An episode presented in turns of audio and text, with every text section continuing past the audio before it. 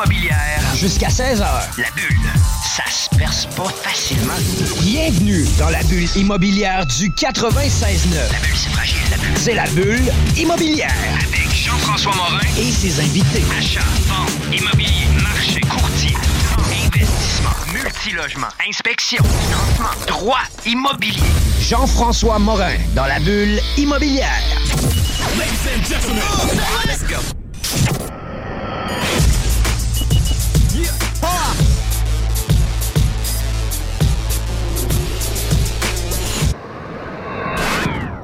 Depuis 2018 à CGMD 96.9, après plus de huit saisons, la bulle immobilière est devenue un incontournable dans l'immobilier. On débute notre nouvelle saison, la neuvième, avec une nouvelle co-animatrice. Salut Sylvie.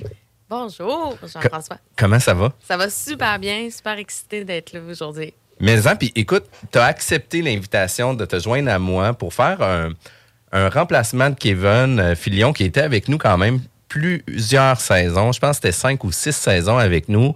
Écoute, Kevin, c'est un gars qui est super impliqué dans l'immobilier. Tu es une fille qui aime l'immobilier aussi. Puis fais-nous une petite présentation justement avant qu'on commence là, par rapport à ton parcours. Parce que tu sais, on t'a entendu à la bulle immobilière, on t'avait invité, mais tu es une fille qui est ultra active aussi, autant sur Canada Podcast puis dans ton environnement. Effectivement. En fait, premièrement, je suis une fille très curieuse euh, qui adore apprendre. Donc, euh, c'est certain que ce que j'aime, entre autres, de la bulle immobilière, c'est qu'on touche vraiment l'immobilier avec plein d'experts différents. Fait que je sens que chaque semaine, ça va être une école pour moi, apprendre des nouvelles choses, rencontrer des nouvelles personnes. Je suis avocate de formation en droit des affaires. On a un volet immobilier au bureau aussi. Donc, c'est certain qu'il y a le volet juridique aussi euh, qui est intéressant pour moi. Si je suis capable d'amener des fois des petits commentaires, des réflexions par rapport à ça, ce que ça, que ce soit le- les éléments avancés, des pièges aussi. Donc, ça va me faire plaisir de rajouter peut-être mon petit grain de sel par rapport à ça. Puis sinon, ben, je suis une mordue d'immobilier. Moi, j'ai j'ai commencé l'immobilier en- à 30 ans. Euh, donc, je suis un investisseur immobilier qui aime ça, qui, qui aime en parler, qui aime me tenir au courant. Donc, c'est pour ça que, bref, euh, oui, j'ai accepté l'invitation avec plaisir. Puis c'est vraiment un, un honneur que tu as accepté ça. Puis je suis vraiment content de pouvoir partager euh, ces moments-là avec toi. Euh, on débute la saison avec un sujet qui est quand même euh, pas doux. On parle de l'insolvabilité, puis on a tellement de questions par rapport à ça. Puis est-ce que ça touche l'immobilier? Dans quelle mesure ça touche l'immobilier, etc. Puis on a eu euh, divers euh, invités où ce qu'on avait effleuré ce sujet, mais jamais qu'on y va en profondeur autant qu'on va y aller aujourd'hui. Puis souvent, on a des, des opinions ou des lignes directrices différentes aussi, ou des lignes euh, de conduite ou de sujet qui vont être différentes aujourd'hui. Fait que je suis vraiment content. Aujourd'hui, on reçoit Olivier Boyd. Comment ça va? Très bien, merci beaucoup de me recevoir. Écoute, euh, je te remercie. Encore un invité sur Montréal qui vient rencontrer la- les, les gens de la bulle immobilière, vient parler de leur passion, de leur travail. Euh, juste avant, j'aimerais ça aussi mettre en, en plan un peu c'est quoi l'insolvabilité, euh, le syndic de faillite, etc. Fait que tu sais, c'est un peu euh, l'univers de cet environnement-là qu'on va discuter ensemble, c'est ça? Tout à fait. Et euh, quelques petits euh, pièges qu'on va tenter d'éviter ou des informations que je suis sûr que vous allez trouver très intéressantes. Puis, Olivier, tu es associé CPA, CIRP, ILT de MNP. Euh, Parle-nous un peu là, de, ton parcours, parle-nous un peu euh, de l'expérience, puis aussi la niche de MN MNP, parce que c'est quand même une grande société canadienne. Oui, tout à fait. Donc, euh, personnellement, ben, je suis comptable de formation. Je suis dans le domaine de l'insolvabilité depuis bientôt 13 ans. Ça fait 7 ans que je suis chez MNP. Et pour ceux qui ne connaissent pas MNP, on est la plus grande firme comptable canadienne. Donc, on est au-dessus de 8000 employés. Euh, récemment, au Québec, on a pris beaucoup d'expansion l'année dernière suite à l'acquisition euh, des bureaux régionaux de Deloitte, sans son balai Deloitte, anciennement connu. Alors, on a une très bonne présence au Québec maintenant. Et moi, personnellement, je suis associé plus dans le groupe d'insolvabilité et restructuration. Puis, dans la dans le contexte économique actuel, je m'attends que ça va être un gros dossier, puis il va y avoir plusieurs dossiers qui s'en viennent aussi par rapport à ça. Euh, MNP, c'est une entreprise de 8000 employés au Canada. C'est quand même pas rien. Euh, tu l'as mentionné, je pense que vous êtes la plus grande firme comptable là, euh, au Canada. Euh, puis, une des choses que vous avez aussi, c'est vous avez le volet euh, d'insolvabilité. Vous avez une équipe ici à, à Québec et sur Montréal qui va gérer, je dis pas l'ensemble des dossiers euh, de la province, mais vous en gérez un paquet. Là. On, on gère tout ce qu'on peut gérer pour la province au complet, effectivement. Euh, donc, que ce soit de l'immobilier au niveau commercial ou particulier. Puis l'insolvabilité arrive de quelle façon pour toi? Oh my God! Euh, j'ai commencé, euh, j'étais pour euh, la compagnie Daimler Chrysler. Je m'occupais des concessionnaires en difficulté en 2007-2008, euh, quand il y a eu le petit crash financier que la plupart de vos auditeurs vont se souvenir. Et à ce moment-là, ben, plusieurs concessionnaires étaient en difficulté et même Chrysler et GM ont fini par faire faillite. Et euh, depuis ce moment-là, ben, j'ai eu la piqûre. Euh, L'idée étant de régler des problèmes quand on est rendu au pied du mur, trouver des solutions créatives pour sortir euh, le monde de la misère ou sortir des entreprises de difficultés dans lesquelles ils sont. Puis le but est vraiment d'informer nos auditeurs par rapport à tout ça.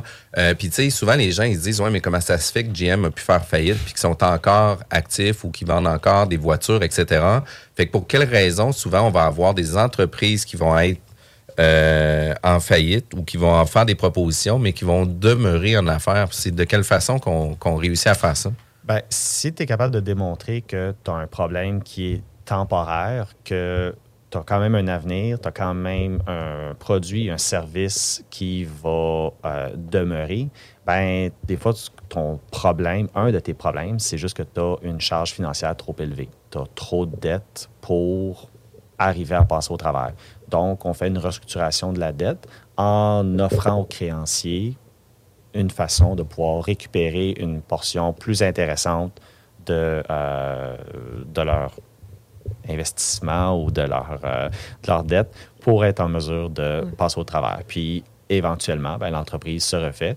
Et euh, quand toi, tu es un fournisseur d'une entreprise et que tu es en mesure de, de- de maintenir un client, toujours plus facile de garder un client que de continuer d'aller en chercher un autre. Mais ça, c'est un point super intéressant parce que souvent, ce qu'on entend, les gens, ils ferment tout simplement. Ils vont fermer un resto, vont en ouvrir un autre le lendemain, tout a l'air beau.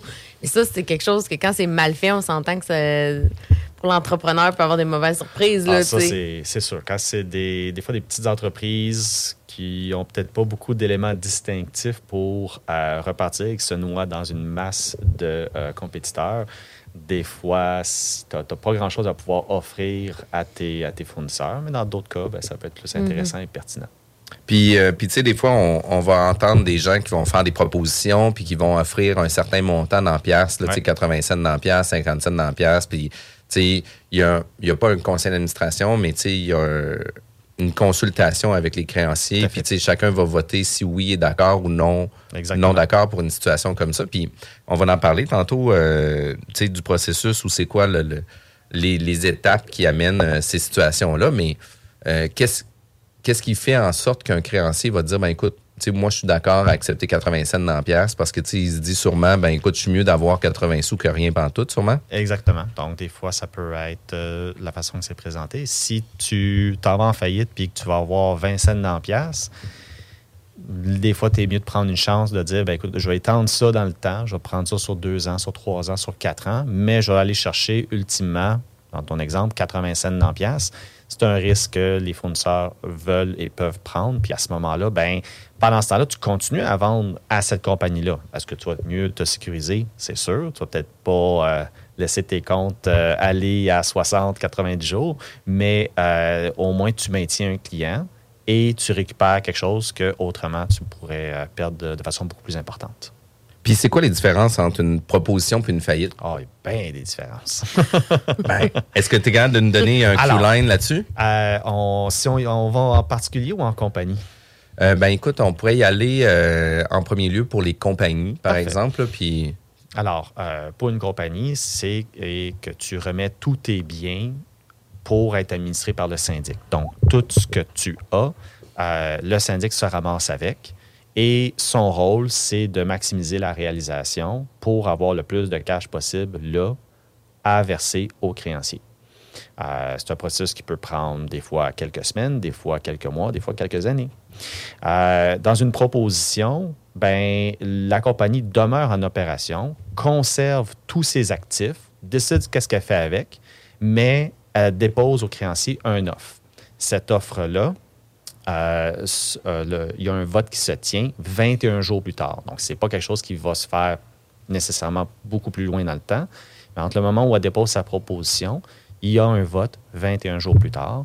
Et à ce moment-là, les créanciers ont à décider est-ce que je donne une chance à cette compagnie-là de continuer et de me verser un montant qui serait plus important que ce que j'aurais en faillite? Le syndic, son rôle, c'est à ce moment-là, donc il y a un peu de travail préalable qui est fait, de présenter, de préparer un rapport qui va démontrer justement, ben, écoutez, si vous votez contre la proposition, c'est la faillite de suite, puis voici ce que vous avez. Si vous êtes prêt à prendre un gamble, à prendre une chance avec la compagnie, voici les projections financières qu'on a faites, voici l'analyse qu'on a faite, voici les causes de la difficulté, puis pourquoi qu'on pense que la compagnie va être capable de passer par-dessus et de vous permettre de récupérer plus que si elle s'en va en faillite. Parfait. Puis, tu sais, là, dans un cas comme ça, est-ce que le syndic vient établir la stratégie, vient dire, écoute, justement, on va euh, choquer la business, euh, tu, vas tu vas mettre des gens... euh, Il peut y avoir des mises à pied, il peut y avoir une restructuration des actifs qui sont euh, pas rentables. Donc, dépendamment du type de business, des fois, c'est de l'immobilier. Des fois, tu peux te ramasser, il y a des terrains vacants que dans le temps, tu t'en servais pour faire du storage de machinerie, d'équipement, de quoi que ce soit. Tu n'en as plus de besoin. Donc, si tu vendais ça, tu ramenais de, la liquidité dans la compagnie, tu es capable de te décharger d'une certaine dette. Donc, ça, c'est des stratégies puis de la planification qui est faite justement avec le syndic avant de faire ta proposition pour être en mesure d'arriver avec quelque chose qui se tient puis euh, que les créanciers vont être euh, d'accord. Puis le rôle, dans le fond, d'un syndic, euh, c'est de protéger la personne qui fait défaut, mais c'est aussi de protéger les créanciers. Tu as tout compris. Fait que vous avez vraiment un double rôle dans Ouais. ça. On a, on a un rôle qui est euh, comme un, un officier de la cour, un officier de justice de- du tribunal pour éclairer le tribunal. Parce qu'à la fin, une fois que tes créanciers ont dit oui, faut quand même que tu ailles à la cour pour dire voici tout ce qui a été fait, monsieur le juge, voici comment on l'a analysé, voici ce que les créanciers ont dit et voici notre rapport qui le supporte. Donc, nous, on ne doit pas avoir de parti pris. Il faut qu'on puisse vraiment dire au tribunal qui va, lui, va donner l'ordonnance finale pour dire oui, ce que vous avez proposé là, c'est un plan qui fait de l'allure, puis on le supporte. Donc, on doit être neutre dans notre analyse puis démontrer que ben, ça va aider l'entreprise et c'est bon pour les créanciers. Pour le créancier, est-ce qu'il peut vous consulter directement pour vous poser des questions? Là? Si, si justement il se fait offrir une proposition, là, euh, euh, est-ce qu'il peut regarder les différents avenues? Parce que je sais qu'il y a beaucoup, sais, comme dans tout, il y a tout le temps des exceptions. Euh, des fois, ça peut être plus avantageux pour un créancier que quelqu'un fasse une faillite, par exemple. Est-ce que vous pouvez donc les conseiller ou vous les référez à un autre, euh, un autre syndic indépendant dans ce temps-là? Généralement, notre rapport parle par lui-même. Euh, il y a le forum de l'Assemblée de créanciers qui peut poser des questions et au syndic et au président de la compagnie. Mhm. Euh, mais généralement... Toujours par l'entremise du syndic. là. Il n'y a jamais de communication directe entre les parties ou il faut toujours que ça passe par vous? Euh, je- ben, comme je dis, dans les 21 premiers jours, il y a beaucoup d'appels et euh, qui rentrent euh, au syndic. Il y a des créanciers, peut-être c'est la première fois que ça leur arrive. Donc, c'est sûr que quand c'est la première Il y a un fois volet d'éducation. Il y a un volet d'éducation exactement. Comment ça se fait? Qu'est-ce que je peux faire? Est-ce que je peux avoir plus? Quoi que ce soit? Ben, l'offre qui est faite là, c'est justement pour que ce soit équitable pour tout le monde. Donc, si c'est 80 cents dans pièce, 25 cents dans pièce, c'est pas parce que toi, tu cries le plus fort que tu vas avoir plus. Donc, c'est le rôle du syndic de s'assurer que c'est équitable pour tout le monde.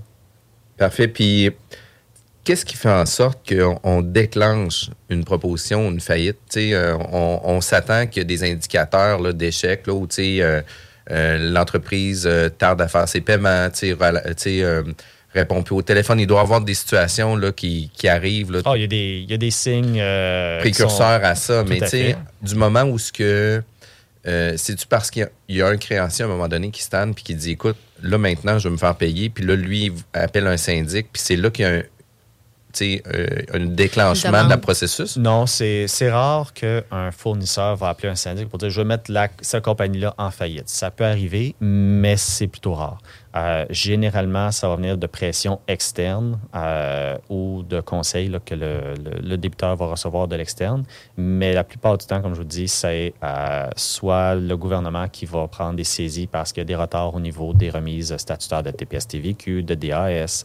Euh, ça peut être parce que le loyer est en retard de 2-3 mois. Donc, à partir quand la température commence à monter, c'est rendu chaud, généralement, c'est là que l'administrateur, le président de la compagnie, va soit consulter son avocat, son comptable, ou carrément le syndic pour dire je suis à veille de me faire saisir, sont à veille de changer les serrures dans mes portes, sont à veille de couper ma ligne de crédit. sont- on est rendu là.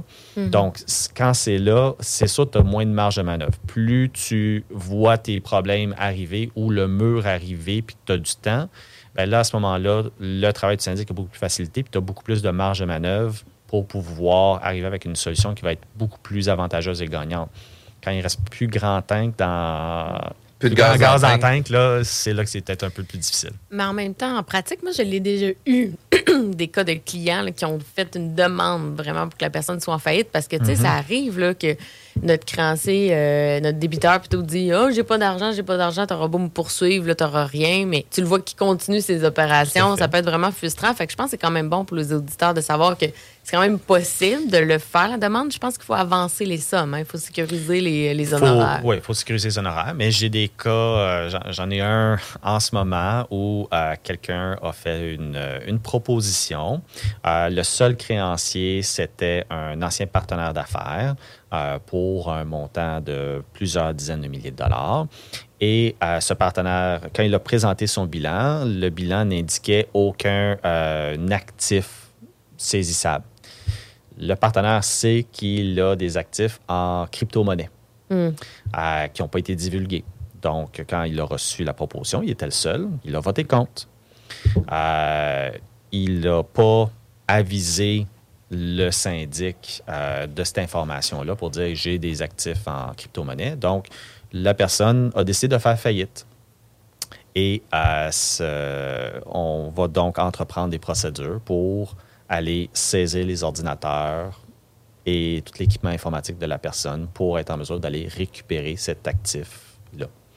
Donc, euh, cette personne-là va, va bénéficier de ça parce que c'est clair que si tu dis à tes partenaires d'affaires ou à tes créanciers que tu as des actifs, puis quand arrive le moment, ils sont plus là ou ne sont pas là, faut que ça justifie. Ben oui. Puis est-ce que, est-ce que dans une situation comme ça, il aurait pu avoir aussi euh, de la mauvaise foi de son partenaire que- qui dit écoute, euh, tu sais, moi, euh, à la vie, à la mort, je te poursuis puis tu fermes. Là, tu sais, Mm. euh, le syndic fait quoi dans des situations comme ça? Est-ce qu'il il, il sert tu sais, avec un rôle un peu plus arbitraire pour dire écoute, ta requête est vraiment tu sais, euh, abusive dans, dans ta demande ou quoi que ce soit? Ou, euh, Ben, c'est le juge qui va trancher. Donc, il faut qu'il y ait des motifs et de l'information pour pouvoir supporter s'il accorde la requête de mise en faillite. Quand même, écoute, on a un premier segment déjà de fait pour la neuvième saison de la bulle immobilière. Vous êtes à l'écoute CGMD 96.9. La bulle immobilière est diffusée tous les samedis à 11h jusqu'à midi, après la sauce, mais juste avant Zone Parallèle. CJMD 96.9. Téléchargez l'application Google Play et Apple Store. 352. De retour à la bulle immobilière avec Sylvie Bougie de Vigie Services Juridiques. Aujourd'hui, on reçoit Olivier Boyd, associé chez MNP. Euh, on a parlé d'insolvabilité, du rôle un peu du syndic, mais là, tu sais, on, on veut rentrer dans le sujet, là. Ben oui, c'est important quand même hein, de rentrer dans le sujet. Et euh, moi, je me fais souvent poser la question, justement, en pratique. euh, on le voit beaucoup, là, trois, quatre personnes veulent s'acheter un, un chalet euh, en time sharing, ils veulent en bénéficier. Et là, c'est tout le temps un peu la question. On, a parlé tantôt avec le contexte économique actuel. On ne sait pas trop où ça s'en va, malheureusement. Qu'est-ce qui se passe là, si un des trois associés, par exemple, ils ont acheté un chalet, euh, tu sais, vraiment en particulier, trois personnes s'achètent un chalet, on, on signe aucun contrat, ils s'entendent bien, des membres d'une famille, puis là, un des trois fait faillite. Qu'est-ce qui se passe? Bon, ben, généralement, quand il va avoir le contrat d'achat, il va avoir dedans soit une clause euh, de D'indivision. partage, d'indivision. Donc, c'est Ouais. peut-être à la base, ils vont probablement mettre ça un tiers, un tiers, un tiers. Donc, si un des associés fait faillite, euh, va voir le syndic, le syndic se retrouve, dans le fond, avec la part du de la personne qui a fait faillite. Malheureusement, le syndic va pas passer ses fins de semaine dans ce chalet-là une fin de semaine sur trois. Donc, on va contacter les deux autres associés et on va leur dire, écoutez, euh, moi, je détiens un tiers, je ne passerai pas mes fins de semaine là, donc je vous demande de me racheter ma part. Euh, ça peut venir juste d'une personne, ça peut venir des deux. At the end of the day, comme on dit, il faut que j'aille mon cash. Cette valeur-là, elle est basée sur la juste valeur marchande de l'équité qui reviendrait à la personne qui a fait faillite. Donc, si l'équité, c'est par exemple, il y avait 100 000 d'équité, il y a 33 000 qui reviendraient au syndic suite à la faillite de monsieur. Donc, je dois obtenir 33 000 de la part d'une ou des deux personnes. S'il n'y a pas moyen de s'entendre, ben à ce moment-là, le syndic peut entreprendre des procédures légales pour forcer la vente du chalet et vente sous contrôle de justice. Puis à ce moment-là, ben, ça va être divisé par tout le monde. Au niveau de- du prix, là, il faut s'entendre sur le prix. Fait que D'abord, il faut s'entendre c'est quoi? C'est un évaluateur qui va être nommé euh, de consentement de tout le monde? ou- Exact. Ça peut être un. C'est un, c'est un évaluateur. Et deux, ben, ça reste que c'est la négociation. Parce qu'il faut comprendre que les deux personnes qui sont là, peut-être qu'ils ont l'intention de vendre, peut-être qu'ils n'ont pas l'intention de vendre. Donc, euh, est-ce que tu veux faire supporter au syndic des frais légaux de forcer la vente? Donc, tu es avocate, tu sais que ça peut monter vite. Alors, à ce moment-là, ben, dans l'évaluation du prix ou de la négociation, il y a une façon de couper la, la, barre en- la barre ouais, en ouais, deux. ouais. Puis que tout le Et- monde soit gagnant. Et que tout le monde soit gagnant. Exactement. Puis, puis tu sais, un exemple concret, là, euh, euh, on est les trois à table, on a acheté un chalet personnel. Mm-hmm. Euh, je le prends, je fais faillite. Avec ça. On a acheté un chalet de 300 000, on a mis 20% de mise de fonds, 60 000, c'est 240. Fait que notre caution de chacun est à peu près de 80 000 sur le projet. Euh, j'ai des créances, par exemple, sur 50 000. Je fais faillite pour 50 000 piastres. Euh, l'équité de la propriété, on vient de l'acheter, c'est super récent, il y a seulement 60 000, ce qui fait en sorte que mon cher à moi, c'est seulement 20 000 d'équité sur la propriété, qui n'est pas suffisant pour payer Toutes tes dettes. toutes mes dettes. Euh, dans un contexte comme ça, euh, vous, vous pouvez forcer la vente. Puis s'il y a un profit de, de 60 000, est-ce que vous allez venir réclamer le 60 000 ou vous allez Non. juste prendre le 20 000? Juste le 20 000. Parfait. Puis l'autre chose aussi avec euh, les conventions d'indivision, arrive le moment où ce que tu sais, il peut avoir les mises de fonds qui soient déjà établies sur l'acte de vente, qui vient dire ben tu sais Sylvie a mis 100 000, moi j'ai mis 20 000, toi tu as mis 40 000. Fait que ces premiers montants là sont splittés à la base avant la vente.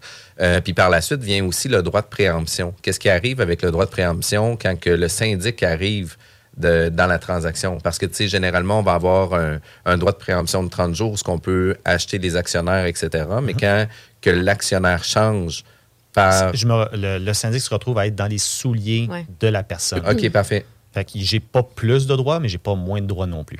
OK, parfait. Fait que, tu sais, dans un cas comme ça, puis, tu sais, en même temps, vous, en étant syndic, ben là, vous pouvez demander, sans dire accélérer le, le- le droit de préemption, mais c'est automatique, c'est déclenché automatique. là. Exact.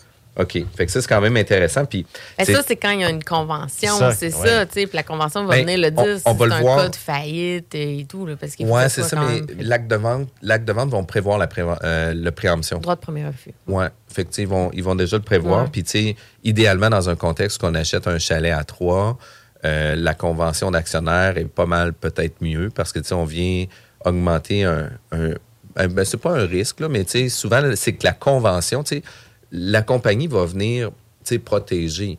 Puis c'est là que je pense que d'avoir une bonne convention va vraiment aider dans un contexte comme ça. Oui. Ben, en fait, moi, c'était mon deuxième point, parce que là, on, on parlait de la valeur, mais les modalités de paiement aussi. Là, le syndic, qu'est-ce qu'ils veulent le cash? Là, moi, mettons, là, Jeff fait faillite, on est les trois ensemble. Euh, moi, je décide de racheter la part à Jean-François. Olivier n'était pas intéressé, c'est correct, mais mes modalités de paiement, là, moi, j'avais pas prévu là, que Jean-François fasse faillite. Non, ça, c'est clair. On va le négocier ensemble, on va s'asseoir. Puis, Donc, le syndic va, euh, va être à l'écoute. Euh, c'est sûr que le syndic n'est pas là pour traîner ça pendant des années, mais encore là, le choix de l'alternative, c'est là que ça, ça rentre en ligne de compte. Qu'est-ce que tu m'offres là tout de suite versus me traîner ça dans le temps versus moi prendre une procédure immédiatement pour forcer la vente?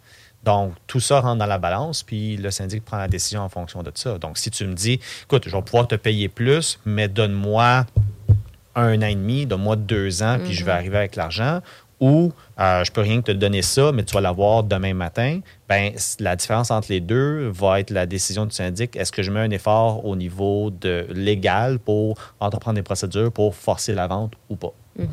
Puis, tu sais, je trouve que ce qui est intéressant là-dedans, c'est que tu mentionnes d'avoir des options, là, tu sais, de pas y aller seulement sur, euh, euh, tu sais, je- vais refinancer dans cinq ans, puis je vais te payer dans cinq ans, mais peut-être de dire, écoute, je serais capable d'avoir une liquidité maintenant euh, avec un montant moindre, tu sais, euh, quelle solution vous pouvez euh, préférer, puis, tu sais, Non, souvent, euh, il va avoir l'entre-deux qui va se faire, c'est qu'il va dire, écoute, donne-moi pas la totalité de ton argent, mais tu sais, le restant, je suis prêt à attendre trois ans, mais tu sais, dans un cas comme ça, ça peut peut-être faciliter, puis, tu sais, dans les solvabilités, arrivent aussi d'autres situations euh, plus, euh, je veux pas dire précaires, là, mais qu'on s'y connaît un peu moins, parce que, tu sais, quand il arrive des décès, on vit pas ça régulièrement, des successions, etc., euh, mais ça arrive, des successions qui sont pas rentables ou, tu sais, des successions déficitaires, puis là, mais tu sais, euh, nos parents décèdent, euh, on se retrouve avec la, la- la succession. Euh, c'est quoi les étapes de tout ça? Ben, première chose, c'est ça, c'est que les gens, un, ils ont beaucoup de peine, c'est un choc, surtout quand c'est, c'est pas prévu ou quoi que ce soit, mais même quand ce l'est, euh, la première chose à faire, c'est toujours parler avec le liquidateur ou avec le notaire et d'établir le bilan de la succession. C'est quoi les actifs, c'est quoi l'équité quand il y en a dans l'immobilier, mais c'est aussi de connaître toutes les dettes. Euh, toutes les dettes, c'est oui les cartes de crédit, oui c'est les impôts, oui ça peut être un paquet de choses.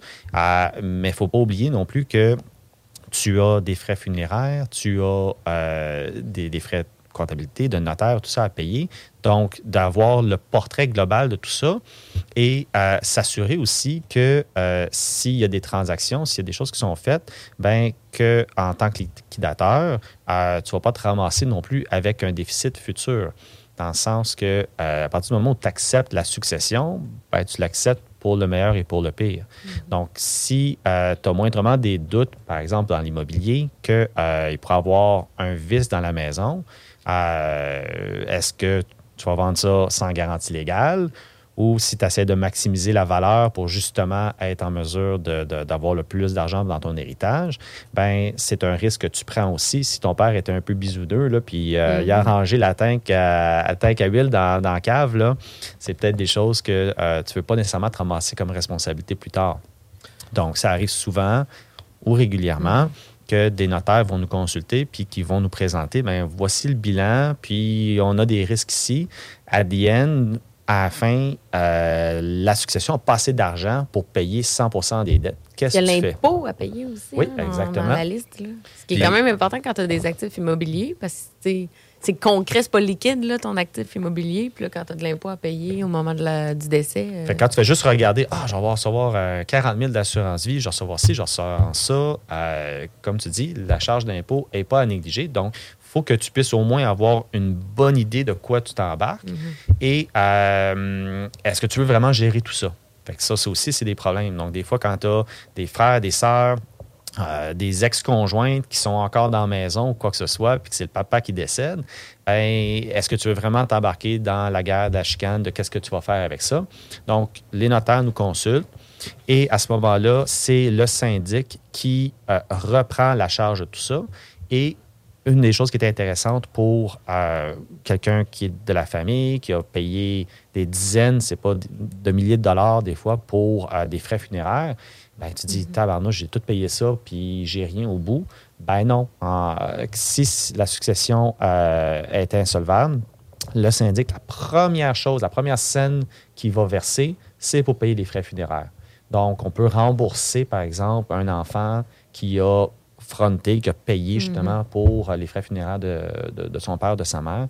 Donc, des fois, ça aussi, ça, ça aide à, à- à faire passer le deuil, puis à accepter qu'en ce moment, il n'y aura peut-être pas d'héritage, mais au moins, il ne sera pas plus pauvre. Parce que c'est ça, parce que s'il n'avait pas accepté la, la, la succession, ben là, ses frais funéraires, ils n'auraient pas été, ils Non. auraient pas été remboursés. Là. Ça aurait été. euh, ça aurait été gobé avec tout le Gobé, reste. ouais. Donc, il y a comme un inversement aussi des, euh, des priorités parce que Ouais. même l'impôt n'a pas plus de droits sur les frais funéraires.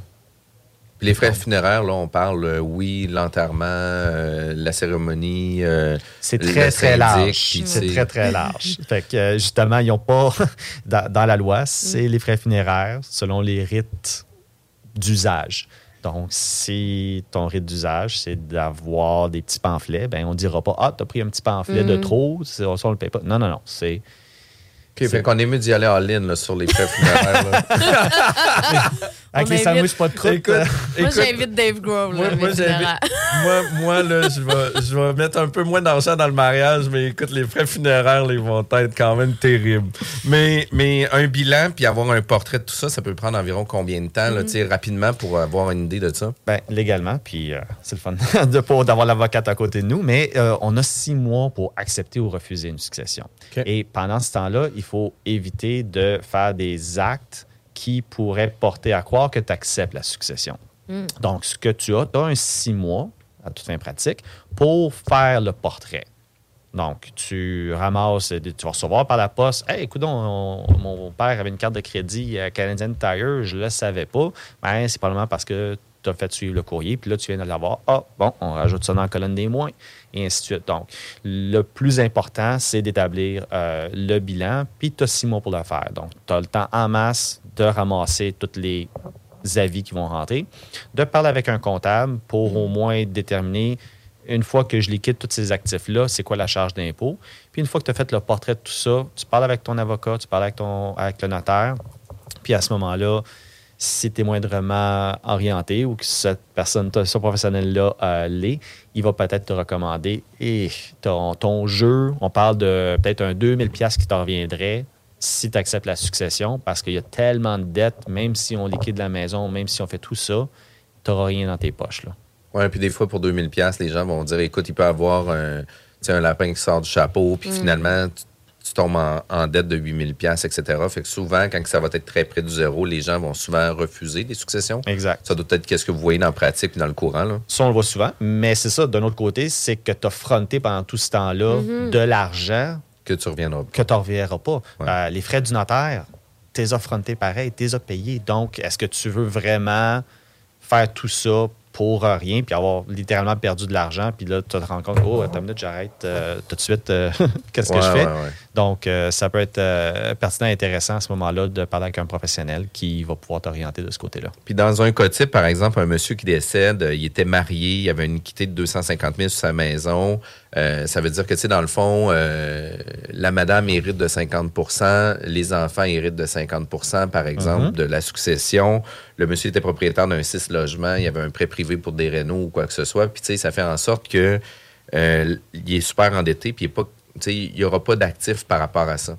Euh, comme il y a deux personnes qui sont euh, Propriétaires. propriétaires, là, tu sais, euh, les enfants et la madame, il y en a toujours un des deux qui va chicaner pour avoir plus d'argent, puis qui va dire Ah non, il y a plus, il y a plus de sous, moi je veux tirer à couvert de mon bar, puis l'autre aussi va vouloir tirer de leur bar, puis quand il va arriver le bilan, ben eux vont voir euh, justement que la succession est, pas rentable, puis ils vont juste mettre la succession en faillite, c'est ça? Exact. Exact. Fait que là, rendu là, par exemple, un cas comme le tien, euh, peut-être que la madame veut conserver la maison. C'est tant mieux pour elle. Est-ce qu'elle est capable de racheter la portion de 125 000 qui reviendrait dans la succession de monsieur? C'est là peut-être que l'enjeu va, va- va se placer parce que si tu refuses la succession, ben il y a quand même ton prêt privé là, qui va continuer à te courir après puis qui va prendre une, une hypothèque qui va faire de quoi pour aller ramasser l'équité de monsieur sur la maison. Donc, le syndic peut, à ce moment-là, intervenir et isoler et protéger, dans le fond, la conjointe de cette mesure-là. Donc, on va prendre une entente. Peut-être que ça va se faire sur un an, deux ans pour que tu rachètes euh, l'équité qui reviendrait à la, à la succession à ce moment-là. Parce que, tu sais, puis on va en parler tantôt de l'indivision, justement, quand on est marié, arrive une faillite, de quelle façon que ça procède? Parce que, tu sais, il y a quand même des, des éléments importants à savoir euh, de quelle façon qu'on se protège. Puis, on veut toujours se pro- protéger, soit euh, euh, notre personnel, ou soit des créanciers, ou soit de différentes façons. Euh, fait que ça, ça va être quand même intéressant tantôt quand on va rentrer dans l'indivision. Puis, moi, j'ai une question, peut-être ça s'adresse aux deux. Vous allez pouvoir euh, m'aider un peu là-dedans. De, tu sais, quand il y a une succession, les personnes sont décédées, puis on vend une propriété, majoritairement, on va vendre les propriétés sans garantie légale de qualité au risque et péril de l'acheteur. Euh, tu sais, la succession ne peut-être pas habité depuis plusieurs années la propriété. Fait que, tu sais, ils veulent limiter les recours contre eux. Mais qu'est-ce qui arrive dans un cas, par exemple, où ce que euh, la personne euh, est décédée, la succession arrive, c'est une succession qui n'est pas rentable, mais que la maison a été vendue il y a deux ans avec garantie parce que monsieur était encore en pleine santé, etc. Mais c'est un monsieur bricole, puis il y avait plein de problématiques sur ça. Exact. Puis que là, tu sais, on, on a le droit de poursuivre la succession parce fait. que là, la succession est propriétaire, mais eux autres n'ont jamais habité la propriété puis se retrouvent avec une patate chaude. Ouais. Puis, tu sais, dans un cas comme ça, est-ce que ça serait possible de mettre la succession en faillite puis de dire, ben écoute, malheureusement, euh, vivez avec vos problèmes? Tout à fait. Parce que C'est des, c'est des vices, c'est des, des- des créances éventuelles euh, qu'on n'est peut-être pas nécessairement au courant, mais que oui, ça, ça peut, ça arrive. J'ai déjà même eu un client qui a dû faire faillite personnellement euh, pour une situation semblable à ça. Donc, euh, la situation avait déjà été liquidée et tout ça, mais euh, il a dû faire faillite par la suite parce qu'il se faisait poursuivre là, parce qu'il avait vendu la maison du père qui était décédé. Puis c'est le père qui avait justement bricolé l'histoire Ouais. de, la, de, la tank à, de la tank à huile. là, C'est un cas vécu. Mais dans le fond, c'est hyper important. Donc, on parlait du bilan des actifs passifs, mais justement, ça aussi, là, les risques, là, Oui. de risques dans les années antérieures, les transactions qui ont pu avoir lieu. Ouais, Puis, moi, bon je pense que, puis moi, je pense que de le travailler en amont aussi, à titre d'actionnaire, parce que, demain matin, je décède, ma blonde, elle doit savoir c'est quoi mes créances, à qui se référer, à quelle place que j'ai mes enfants, puis elle sait pas nécessairement euh, tout complètement, là, mes comptes de banque, mes ci, mes ça, mais elle a une ligne directrice par rapport à ça, mais sais, quand tu vis un deuil, tu vis une situation comme ça, puis là, tu fais comment, c'est quoi les créances? Euh, le syndic est là aussi pour aider les gens, puis de, de sortir le bilan. Puis est-ce qu'il y a des mesures que vous avez ou des outils que vous avez qui peuvent Ben, nous autres, ça, arrive euh, régulièrement qu'on écrive à des institutions financières pour dire Monsieur X a, euh, euh, a fait faillite euh, ou est décédé, par exemple, mais euh, dans un cas de succession, euh, pouvez-vous nous confirmer si vous avez euh, des actifs financiers euh, et même des, euh, des, euh, des Des coffres dettes, de sûreté, non, même des coffres de sûreté ou quoi que ce soit. Donc, ils vont nous envoyer à ce moment-là. Fait qu'on l'envoie. C'est sûr que on est chanceux au Canada. Il n'y a pas tant de grandes institutions financières que ça. Mais euh, une fois qu'on envoie ça aux 5-6 plus grosses institutions financières, on est couvert. Puis on- des fois, on trouve des surprises. Ouais, il y a quand même pas mal d'infos euh, avec Mais tu les... sais, comme on dit cautionnement, tu sais, c'est quoi la liste des cautionnements? Il y a beaucoup d'entrepreneurs qui sont même pas au courant. Ils se souviennent plus, en fait, de qu'est-ce qu'ils ont cautionné. Non, Donc, ça, ça, ça, c'est un fait. Euh, ils ne se souviennent pas qu'est-ce qu'ils ont cautionné. Des fois, les cautionnements, est-ce qu'ils sont valides ou Mhm. pas? Ça, c'est... euh, Il y a du monde qui a regardé des vieilles formules, puis bon, euh, ça- Ouais. ça peut se contester en cours, mais euh, effectivement, ils ne se souviennent pas. Ils ont ouvert un compte pour aller chercher des pièces à telle place, puis ils se sont pas rendus compte que sur la dernière page qu'ils ont signée, ah, ben oui, gardons ça, Mhm. c'est moi qui ai signé un cautionnement. Euh, J'ai même déjà vu des cas où est-ce qu'il y avait plusieurs euh, administrateurs, plusieurs actionnaires, mais c'est un des actionnaires seulement qui a signé le cautionnement personnel. Donc, euh, lui, la compagnie a fait faillite ou quoi que ce soit. Ah, c'est pas, c'est pas grave, c'est la compagnie. Deux autres actionnaires, ils n'ont pas eu de problème parce que c'est pas eux qui sont allés ouvrir les comptes chez les fournisseurs. C'est juste un des actionnaires. Ouais. Fait que, tu sais, euh, c'est quand même large comme sujet. Euh, vous êtes euh, à l'écoute de l'émission de la bulle immobilière. Nos émissions sont disponibles en podcast sur Spotify, Apple Podcasts et Balados. CJMD. 96 capital.com. CJMD, c'est la La station. seule station hip-hop au la Québec. bulle immobilière avec Jean-François Morin, courtier immobilier, Sylvie Bougie, euh, avocate chez Vigie Services juridiques. Nous parlons aujourd'hui d'insolvabilité avec Olivier Boyd de MNP. Euh, on a parlé juste avant la pause, justement, des cas de succession, de quelle façon que ça va procéder, etc. Euh, mais arrivent des situations euh, de transactions révisables. Puis, tu sais, on pense toujours que la succession peut être fermée, euh, que des situations sont, ont été décidées comme de quoi euh, que les parties étaient consentantes aux, aux ententes. Euh, arrive une faillite, mais vous pourriez euh, réviser les transactions. Par Absolument. exemple, j'ai décidé de vendre ma propriété à ma blonde qui en vaut 500, mais j'y ai vendu 200. Ben, c'est pas la juste valeur marchande. Euh, vous, vous trouvez qu'il y a peut-être une équité à aller chercher sur la propriété. Fait que dans un cas comme ça, vous pouvez réviser la transaction, c'est ça? Tout à fait. Puis dans certains cas, ça peut remonter jusqu'à cinq ans en arrière. Donc, euh, si l'idée c'était, écoute, je sens la soupe chaude, euh, j'ai peur que mes créanciers viennent me saisir ou quoi que ce soit, je vais faire un cas comme tu viens de parler. Euh, tu vas vendre le chalet à ta sœur. le, le chalet vaut 300 000. Tu y vends pour 100 000 piastres. Euh, et un an plus tard, deux ans plus tard, trois ans plus tard, c'est là que tes créanciers mettent vraiment la pression et te squeeze bien comme il faut et te mettent des procédures ou te mettent en faillite. Ben, à ce moment-là, le syndic, son rôle, ça va être de voir qu'est-ce qui s'est passé justement dans les cinq dernières années. Donc, si cette transaction-là vient euh, à l'oreille du syndic, l'apprend suite à son investigation ou parce qu'un créancier, justement, il dit Hey, euh, check ça, le chalet, il a été vendu à sa sœur, je suis pas sûr que c'est bien legit. Mais à ce moment-là, le syndic va euh, évaluer ça, va dire ce chalet-là, il y a deux ans, il y a trois ans, ça valait 300 000. On voit au registre foncier que ça a été vendu pour 100 000. Le, la sœur va recevoir une belle petite lettre et un avis du syndic de dire paye 200 000 de plus, sinon, ben, on va aller à la cour puis on va faire la transaction de cette façon-là. Puis aux yeux du syndic, est-ce que la cession et la vente ont le même euh, recours juridique? Parce que, tu sais, quand on vient céder notre propriété à notre conjoint Mhm. versus de faire une vente, C'est la même chose. fait que pour vous, là, c'est le, le, le, le bien a été... euh, Transféré. Il a été transféré, Transféré. en deçà de la juste valeur marchande. Donc, euh, c'est une. Quand c'est fait avec quelqu'un euh, qui n'a pas de lien, donc euh, tu vends ça à ton voisin trois rues euh, à gauche, ben tu peux retourner un an en arrière. Euh, donc, avec quelqu'un qui est lié, là, il y a certains caveats à, à prendre en considération, mais ça peut retourner cinq ans en arrière. Donc, quand, quand le deal a l'air trop beau pour être vrai, c'est peut-être parce qu'il est trop beau pour être vrai. Puis, tu sais, les recours sont, sont pour vous aussi, là, tu sais, pour justement de. Tu sais, parce qu'il y en a toujours un petit, un, un petit brillant qui sort du lot puis qui trouve une situation particulière qui veut euh, essayer de sauver ou, tu sais, de passer par la bande pour. Euh, fait que, tu sais, ça, ça- ça- ça revient à ce que je disais tantôt au niveau du rôle du syndic. On est là, oui, pour protéger la personne, mais si tu n'es pas honnête, si tu as fait des niaiseries, la loi est aussi là pour te ramener dans le droit chemin puis remettre ce qui reviendrait au créancier à ce Et moment-là. par rapport à ça, justement, les petits fins finaux disent bon, on va transférer à conjointe, frère, sœur, on va se prendre à l'avance. Il y a aussi le fameux cas là, de l'entrepreneur qui décide je vais mettre la maison au nom de ma femme, ça va être moins compliqué, ou à- au nom de ma conjointe. je vais protéger Exact. mes actifs.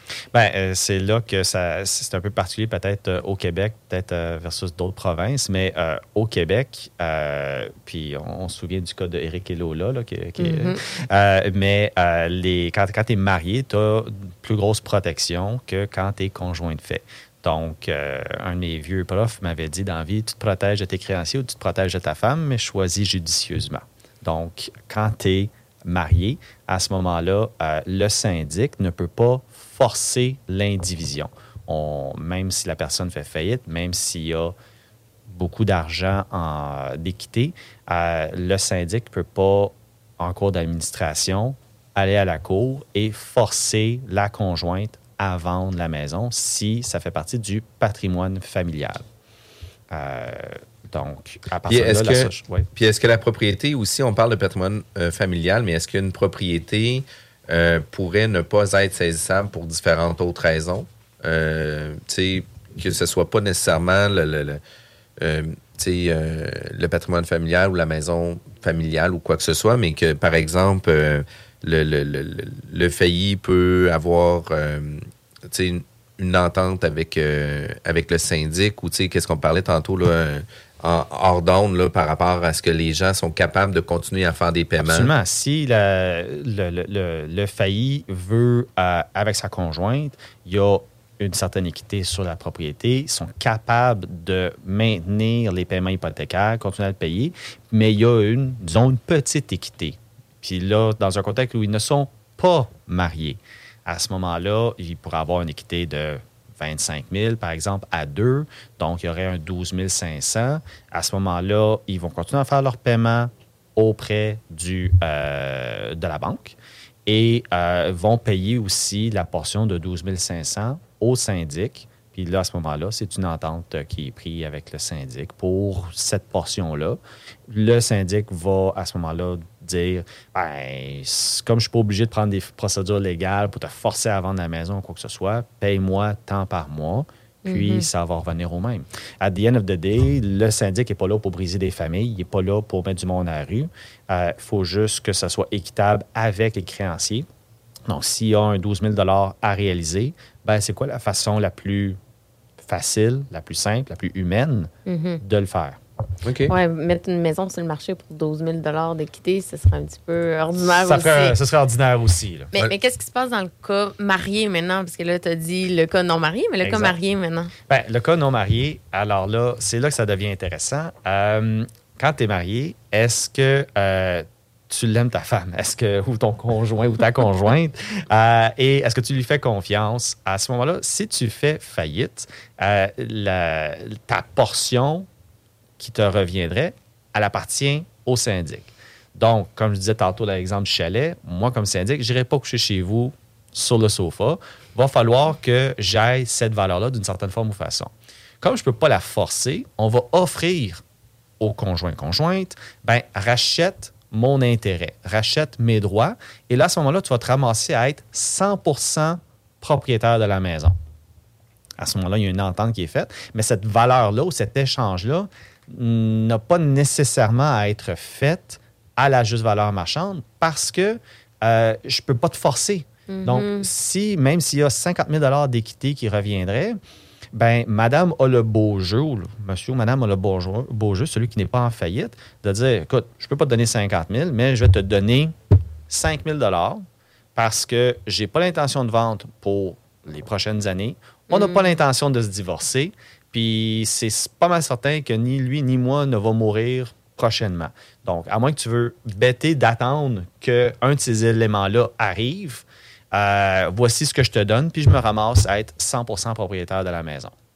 Et on est pogné pour l'accepter, à moins de vouloir, comme je te dis, attendre 10, 15, 20 ans que euh, un de ces éléments-là survienne. Mais, mais justement, le syndic pourrait-tu demeurer en pending? Euh, Théoriquement, dire, oui. dire, par exemple, là, on a une maison de 300 000, il y a une dette de 150 000 pour le monsieur, euh, sais, puis on, on attache sur la maison. Le syndic devient copropriétaire. Fait que, dans le fond, est-ce que euh, les actes vont changer aussi, l'acte de vente, etc. Ou quand Mm. on va revendre, est-ce que le syndic va devoir avoir un intérêt à dire oui ou non sur la promesse d'achat reçue? Oui. Alors, euh, quel- un, un événement comme ça survient. euh, quand la faillite arrive, le syndic publie de quoi au registre foncier. Donc, Puis on- attache la propriété. Euh, c'est ça. Il y a un avis qui est là. Donc, le notaire, si quelque chose devait arriver, ben, il va bien voir que le syndic est attaché dessus. Euh, à partir de là, un cas de figure, quelqu'un qui a 96 ans, puis qui a d'équité sur la bâtisse, puis que madame ne veut pas faire d'offres raisonnables, un syndic qui est moindrement euh, à l'écoute des besoins des créanciers va probablement prendre le gamble de garder son dossier ouvert quelques années de plus que si ça aurait été quelqu'un de 35 ans dans la fleur de l'âge. Euh, parce que nécessairement, les chances que un élément survient puis que euh, l'équité soit réalisée de par un des éléments comme je vous En mentionnais. pratique, as-tu souvent vécu des cas comme ça, de longues, euh, tu sais, de longues liquidations de, Oui. de faillite et tout? Oui. Ah ouais, Oui. ça peut vraiment s'étirer. on a des dossiers qui peuvent s'étirer sur 7-8 ans dans des cas, euh, dans des cas comme ça. quand Fait même. que, ouais. Puis là, dans un cas comme ça, le monsieur décède, ben là, la dame est obligée euh, est obligé parce qu'il y a, y a fin du, euh, de, de l'indivision. l'entendre. là. Exact, exact. Fait que, tu sais, dans un contexte comme ça, c'est quand même fou. Là. Puis c'est des choses qu'on pense pas nécessairement. Puis, puis tu sais, même dans nos conventions, même dans nos achats personnels, etc., tu sais, penser, de réfléchir un peu plus loin où ce qu'on va avec ça, ça fait toute une différence. Non, c'est ça. Puis c'est pour ça que nous, on, on suggère fortement aux, euh, aux conjoints conjointes, écoutez, faites une transaction avec le syndic, là, tout de suite, basée sur ce que vous connaissez puis ce que vous, vous avez, parce que on ne sait pas, il peut, monsieur ou vous, pouvez vous faire frapper par un autobus demain matin. Euh, monsieur ou vous peut décider de divorcer ou quoi que ce soit. Ben là, vous mettez à risque ce patrimoine familial-là que vous avez bâti. Là. Puis Puis une question rapide, est-ce qu'on fait notre testament avec un syndic ou avec le notaire? avec le notaire, toujours. Euh, mais euh, j'aimerais ça, juste avant qu'on termine, euh, que tu nous parles un peu de success story, Mm-hmm. des histoires à raconter, des anecdotes que tu as vécues, quelque chose qui de croustillant ou quelque chose d'intéressant qui pourrait... euh, Croustillant, j'en ai beaucoup. Euh, mais euh, Success Story, euh, justement, je pense dans le domaine de l'immobilier, j'ai eu un, un client il y a quelques années qui avait investi au Nouveau-Brunswick. Euh, donc, c'était quelqu'un qui avait des sous, qui avait un bon travail. Euh, il était salarié ici, il avait un, un- un associé. Puis, ils ont décidé d'investir euh, au Nouveau-Brunswick dans des blocs, euh, je ne sais plus c'était probablement Moncton ou Saint-Jean. Euh, et ça n'a pas bien été. Donc, ils ont payé très cher. Euh, les revenus, les loyers, ils ont eu de la difficulté. Ils n'étaient pas sur place, donc c'est toujours plus... il fallait qu'ils fassent confiance à quelqu'un. Peut-être des loyers qui se sont perdus, des travaux d'entretien beaucoup plus importants. Bref, la compagnie qu'ils avaient au Nouveau-Brunswick pour administrer puis gérer tout ça a fait faillite. Ils avaient des personnels, bien entendu, avec les institutions financières. Ils avaient des prêteurs privés là-dedans. Euh, donc, une fois que la compagnie a fait faillite, ben, tout de suite, on a fait une, euh, une proposition euh, aux créanciers pour ces deux associés-là. Et il y a eu un- une offre qui était faite qui était juste et raisonnable. Donc, c'était basé sur le peu d'actifs, les actifs qu'ils avaient. Donc, ils avaient, oui, une équité sur euh, les propriétés. Euh, oui, ils avaient certains placements qui n'étaient pas saisissables. Donc, on a fait un offre aux créanciers. Le plus gros créancier, c'était une institution financière canadienne qui avait vraiment le cautionnement. Donc, euh, ils ont l'institution financière, comme ils étaient contents de la collaboration que les deux avaient faite pour aider à maximiser la réalisation des, immeubles. Ils ont accepté la proposition. Ces deux gars-là, aujourd'hui, euh, sont, très, très contents. Ils ont conservé leur, euh, leur maison. Ils sont encore... euh, il y en a un qui est reparti en affaires. Ça va bien. Puis ça, comme je vous dis, c'était en 2018. Là, puis on est aujourd'hui 2022. Puis c'est comme si de rien n'était. là. Leur crédit est reparti. Ils ont des chars neufs. Ils ont une maison euh, et tout. Là. Donc ça, c'était euh, c'était bien le fun de voir ça. Puis, tu sais, il faut penser aussi que le syndic est là pour aider, non pas genre pour, euh, pour saigner les gens. là. Non, c'est ça. C'est c'est- faut Parce qu'on vraiment... on a, on a toujours peur. Tu sais, on parle de syndic, on a toujours peur de se faire saigner, mais tu sais, vous êtes beaucoup plus dans l'accompagnement puis dans l'aide que. Ah, c'est sûr. Puis, moi, je suis rentré dans ce domaine-là parce que, bon, j'avais euh, une job de. J'avais une formation de comptable, tout ça. J'ai pas euh, aimé faire des états financiers puis toujours repousser le problème à plus tard. Toujours dire Ah, on va régler ça le mois prochain. Quand on va ressortir les états financiers, on checkera si le problème est encore là. Moi, j'aime ça. Quand il y a un problème, je le règle tout de suite. Euh, Je veux pas repousser ça plus tard. Puis malheureusement, ben, la plupart des gens, c'est peut-être la tête dans le sable ou on veut pas les voir, les problèmes.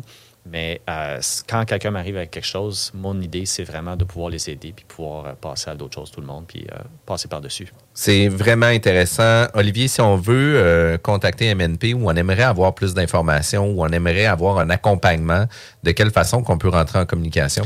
Euh, il y a notre site web, euh, notre site web MNPDET, euh, notre euh, page Facebook euh, MNPDET aussi. Euh, sinon, euh, il y a le 1-888-932-4115 euh, pour euh, nous rejoindre sur les heures d'affaires. Puis, euh, ça me fait plaisir de partager mes coordonnées euh, sur votre page web également. Wow, merci beaucoup, Olivier. Ça a été un réel, un, réel euh, succès, puis je suis vraiment content, un réel plaisir d'avoir euh, collaboré avec toi pour notre première émission de la saison. Euh, on vous remercie encore de votre présence, euh, tous nos éditeurs. L'an dernier, CGMD a donné près de 150 000 pièces avec le bingo. Ça recommence à l'automne, le bingo. Écoutez, il faut être présent avec Chico. C'est tout qu'un spectacle. Euh, pour vrai, là, c'est une superstar. Euh, vous avez manqué ou vous voulez avoir des informations sur la bulle immobilière, contactez-nous, Sylvie euh, Bougie, ou sur jean-françois-morin.ca. La radio de Lévis 96.9.